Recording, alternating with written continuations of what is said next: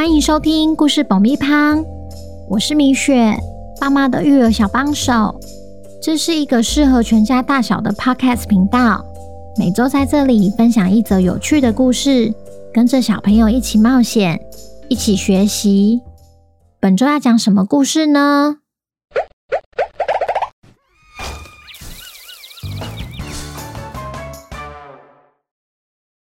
听故事前，请先订阅故事爆米花的频道，这样每周就能准时收听精彩的故事哦。如果你在 Apple Podcast 或 Spotify 上收听的话，请帮我们留五星评价，也推广给身边的亲朋好友们。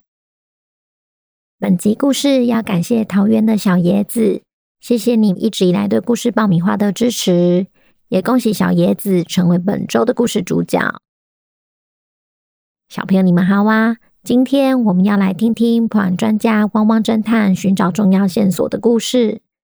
位在猎人试炼塔的弗奇，究竟能不能摆脱公会人员的监视，顺利找到大蛇公爵的位置呢？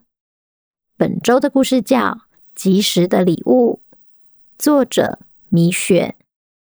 准备好爆米花了吗？那我们开始吧。躲在一号入口的弗奇，清楚地听见巧巧与组员之间的对话，也意外发现这次考试的背后藏有不寻常的动机。弗奇心想：为什么大蛇公爵下令要把迷宫出口锁起来？这样考生不就无法顺利走出迷宫了？当弗奇还在思考大蛇的用意时，塔内的其中一道门又再次开启。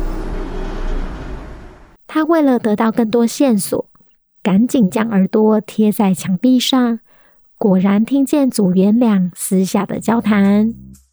好冷哦，怎么只有我们两个留守啊？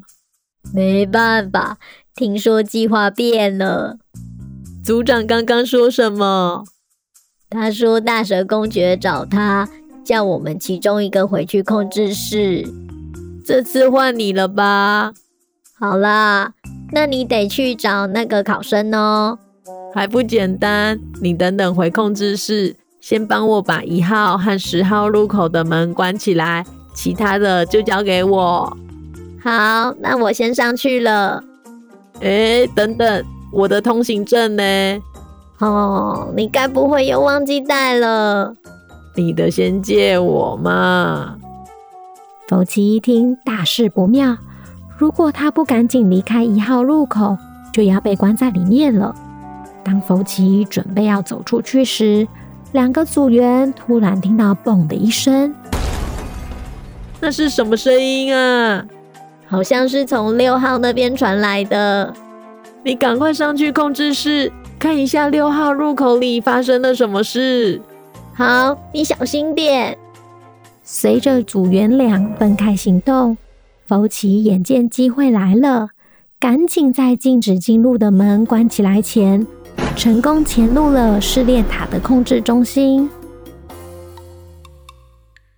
尽管莱西心系着位在地下城的弗奇，他还是听了丁丁博士的建议，前来古城警局见洛克警长。你好，我想要找洛克警长。请问你和警长有约吗？没有喂。因为警长刚好外出不在，有任何需要帮忙的地方都可以跟我说。我是警员小椰子。是这样的，我的伙伴在下水道失踪了。你说的是下水道救援事件的失踪者？对，我到现在还是没有他的消息。你别担心，其实我们已经展开调查了。方便询问你一些问题吗？没问题。那我们到里面聊。莱西把福奇失踪的经过一一告诉小椰子，也分享了他在停靠站的发现。小椰子说：“我们倒是没有想到机器人停靠站。”因为那里是古城里的管制区，这点我会记录下来，再请其他警员去现场调查。那你还有要补充的吗？没有了。好，如果搜寻有新的进展，我们一定会马上跟你联系。莱西踏出古城景区后，总觉得哪里怪怪的，心想：如果停靠站是地下城堡的出入口，为什么偏偏那里是管制区呢？难道有人想要掩盖这件事？走着走着，他口袋中的手机突然响起。哦，丁丁博士刚刚传来一个讯息。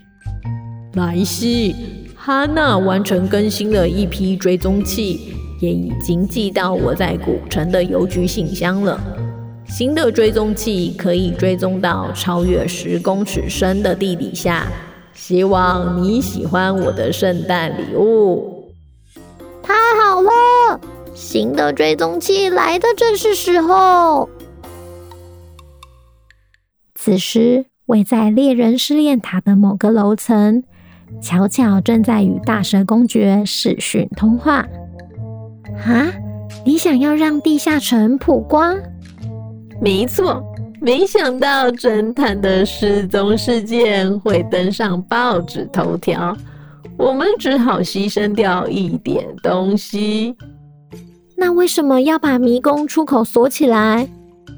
这些考生正好可以帮我们分散警察的注意力，只要他们注意力放在金币猎人身上，我们正在进行的计划就不容易被发现。